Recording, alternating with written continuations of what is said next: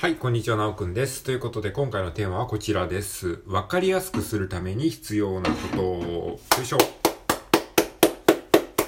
はい、えー、ということで、今回はですね、えー、わかりやすくするために必要なことというテーマで、えー、つらつらと話していきたいと思います。ちょっとまだね、自分の中でもあんまり、あの、えー、思考がまとまってないので、ブレスト代わりにね、ちょっと喋りながら考えていきたいというふうに思っておりますので、よろしくお願いします。はい。えー、わかりやすくするために必要なこと、これどういうことかと言いますとですね、ちょっと待って。はい、すいません。えっと、腸内アナウンスがあったので、一回一時停止しました。えっとですね、あの、わかりやすくするために必要なこと、どういうことかというとですね、あの、まあ、トーク、こういったトークにおいてもですね、あと文章とかにおいても、えー、わかりにくいよりはわかりやすい方がいいじゃないですか。で、そういった時にね、あのじゃあ分かりやすくするためにどうすればいいのかっていうことをちょっとね、あの、具体的に言語化して、えー、ここでね、えー、共有したいと思うんですね。はい。まあもちろんいろんな要素があるし、無限にね、そういうなんか分かりやすくするためにはこういうことが必要だってことは言えると思うんですけれども、えー、まあそれをね、ちょっとね、あの、一旦僕が思う分かりやすくするために必要なことっていうのを、ちょっとここで、えー、話したいと思いますので、まあそれを聞いてね、これを聞いてるあなたも、じゃあ自分にとって分かりやすいって何なんだろうっていうことを考えるきっかけなりにしていただければいいかなというふうに思っております。はい。えー、っとですね、まあ、とりあえず7個ぐらいね、一回書き出してみたんですね。えー、先に7個言っておきますね。わかりやすくするために必要なことを、1つ目がですね、えー、簡潔に表現するということ。えー、2つ目が、コアメッセージを見つけるということ。で、3つ目が論理構成をしっかりするということ。で、4つ目が優先順位をつける。はい。で、5つ目が、えー、分かりやすい言葉を使う。で、6つ目が脳に負担をかけない。で、7つ目が対話するように話す。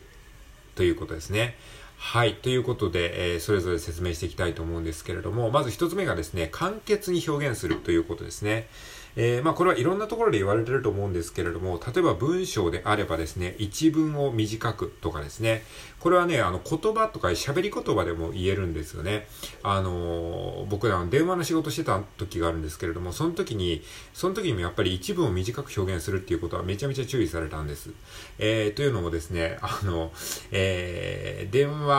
受付の仕事をやって初心者がやりがちなのが、えー、なんとかなので、なんとかなんですけど、みたいな感じで、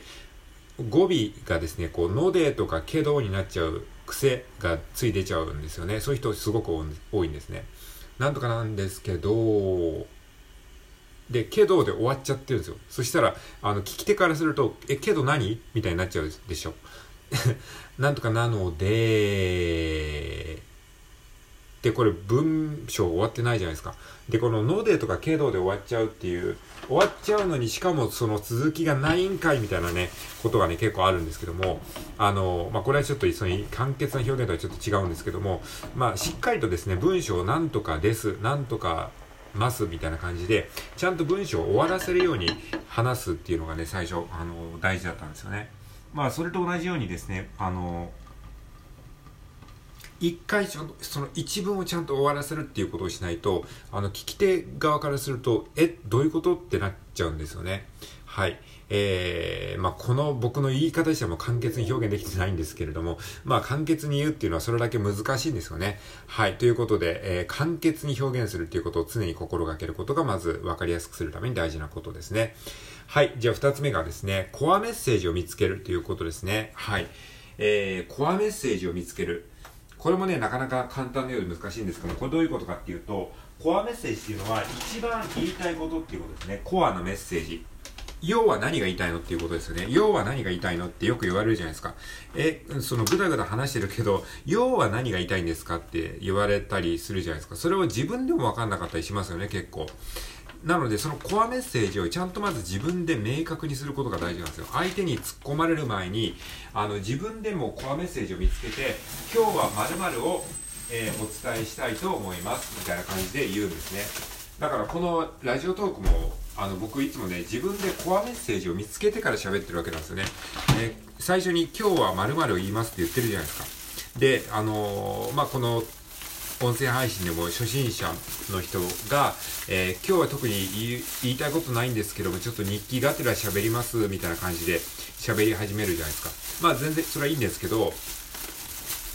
その中で、あの、自分が結局何が言いたかったんだろうっていうことを自分でまずね、ちゃんと見つけることが大事なんですね。で、その、ブレスト的に話すこともありなんですが、その後に、あ、結局自分が言いたかったことを一文にまとめると何なんだろう、一言で言うと何なんだろうっていうことを、後から自分でこう考えたりする、そういう訓練をしていくと、だんだんあの、コアメッセージにこうたどり着くための時間が短くなってきますので、まあ、コアメッセージを見つける。これはまあ相手の話を聞きながら相手のコアメッセージを見つけるっていうこともできるようになると、さらにこう、あ相手からも喜ばれるし、なかなかね、自分でコアメッセージを見つけられない人は非常に多いと思いますので、まあ、コアメッセージを見つけるっていうことを少なくとも自分の話の中では意識するといいと思いますね。はい。ということで、2つ目がコアメッセージを見つけるということでした。じゃあ3つ目、分かりやすくするために必要なこと3つ目はですね、えー、論理構成をしっかりするということですね。はい。論理構成をしっかりする。えー、 PREP 法であるとか、起承転結とか、まあ、いろんなね、この話の順序をですね、分かりやすくするための話の流れのテンプレっていろいろあるじゃないですか。で、それがいろいろあるってことは、それだけやっぱり、えー、この流れをちゃんとすればですね、分かりやすくなるっていうことをの裏返しもあると思うんですね。別にそれは、あの、何でもいいんですよ。起承転結でも、 PREP 法でも、えー、SDS 法でも、3点法でもね、自分のやりやすい方法があれば何でもいいんですけども、何かしらのそういったテンプレに沿って話すっていうことが非常に大事ですね。はい。で、例えば僕の話だったらですね、僕はその、まあ、SDS 法っていうね、方法が、えー、よく使ってるんですけども、SDS 法っていうのは何かっていうと、 summary、detail summary っていう、えー、テンプレですね。最初に、えー、大事なことを言って、その後に詳細を言う。で、最後にまた大事なことを言うみたいな感じですね。えー、例えばですね、この話だったら、えー、最初に大事なこと、サマリーっていうのは、えー、まずタイトルですよね。この、今回は〇〇の話をします。これが一番大きなサマリーですね。で、その後に、えポイントは7つありますって言って、7つ先に全部言っちゃうんですね。これが、えサマリー。まあ、そのサマリーの下の副サマリーみたいな感じですね。で、その後にディディティールですね。え細かいことを話してますよね。えまあ、そういう感じでですね、あのまあ、論理構成をですね、まあ、自分なりのテンプレを持って、それをしっかりですね、あの、意識して話すようにすると、えー、わかりやすくなるかなと思います。まあ、これもね、あの、練習しないとなかなか身につかないので、まあ、自分なりにこのテンプレいいなと思った方法を、えー、実際に練習しながら少しずつ、えー、使いこなせるようになっていくといいと思います。はい。ということで、論理構成をしっかりしようということでした。はい。じゃあ、5つ目がです、4つ目がですね、優先順位を明確にするということですね。はい。まあ、話したいことがですね、たくさんあると思いますね。えー、例えば、この、今回のテーマだったら分かりやすくするために必要なことって言って、まあ、いろいろあるんですけども、例えば100個ぐらい出てきたとしても、その100個のうちの特に大事だなって思うことを、まあ、ベスト10で選ぶとかみたいな感じで、自分の中でたくさんアイデアが出てきて、それをもう、あの、出た順にババババババって話すんじゃなくて、その中でも自分が特に大事だと思うことは何かなって思って、それに順をつけて話すようにすると、えー、分かりやすくなるんじゃないかなと思いますね。はい。で、その時のポイントとしてはですね、あの、大事なことほど先に話すっていう意識を持つことが大事です。なんでかっていうと、えー、やっぱりこうやって、あのー収録時間が限られてるので、例えばこのこのラジオ動画だったら12分で終わっちゃうじゃないですか。だからその時に、あ、言えなかったみたいになっちゃうと、あの、大事なことを後に残しておくと、言えなかったものが一番大事なことになっちゃうので、それってあんまり良くないじゃないですか。なので、えー、大事なことほど先に言うようにしましょう。はい。ということで、えー、4つ目が優先順位を明確にするということでした。はい。で、え、ー、と、5つ目がですね、わかりやすい言葉を使うということですね。はい。もう分かりやすい言葉をね、とにかく使うことを意識しましょう。なんかね、分かりにくい言葉を使った方がかっこいいんじゃないかっていうふうにね、思っちゃう人も多いと思うんですけれども、それはもう本当にね、あのー、不作ですね。やっぱり分かりにくい言葉を使うだけで、なんかあの、一気にこう、聞いてる人、もしくは読んでる人の、えー、興味を下げてしまいますので、極力分かりやすい言葉を使いましょう。で、どうしても分かりにくい言葉を使わざるを得ないときは必ず説明をする。で、説明をするときもですね、例え話を用いて、なるべくですね、身近に感じてもらうような工夫を、え、することが大事ですね。まあ、分かりにくい言葉っていうのはね、なんかね、あの、漫画で言うとね、わけのわかんない用語が出てきたりとか、わけのわかんない登場人物がたくさん出てきたりとかですね、まあそういうことに近いんですよね。まあ、あの、なんていうかね、あの、あなたもね、その日常生活あると思うんですけれども、いきなり新しい場所に行って、あの、いろんな人と、10人ぐらいの人と、あの、合わされて、で、いろんな人から自己紹介を受けたりすると覚えられないじゃないですか。まあそういう感覚に近いんですよね。わかりにくい言葉が、あの、どんどん出てくるっていうのは。だから、なるべくわかりやすい言葉を使うようにするといいと思います。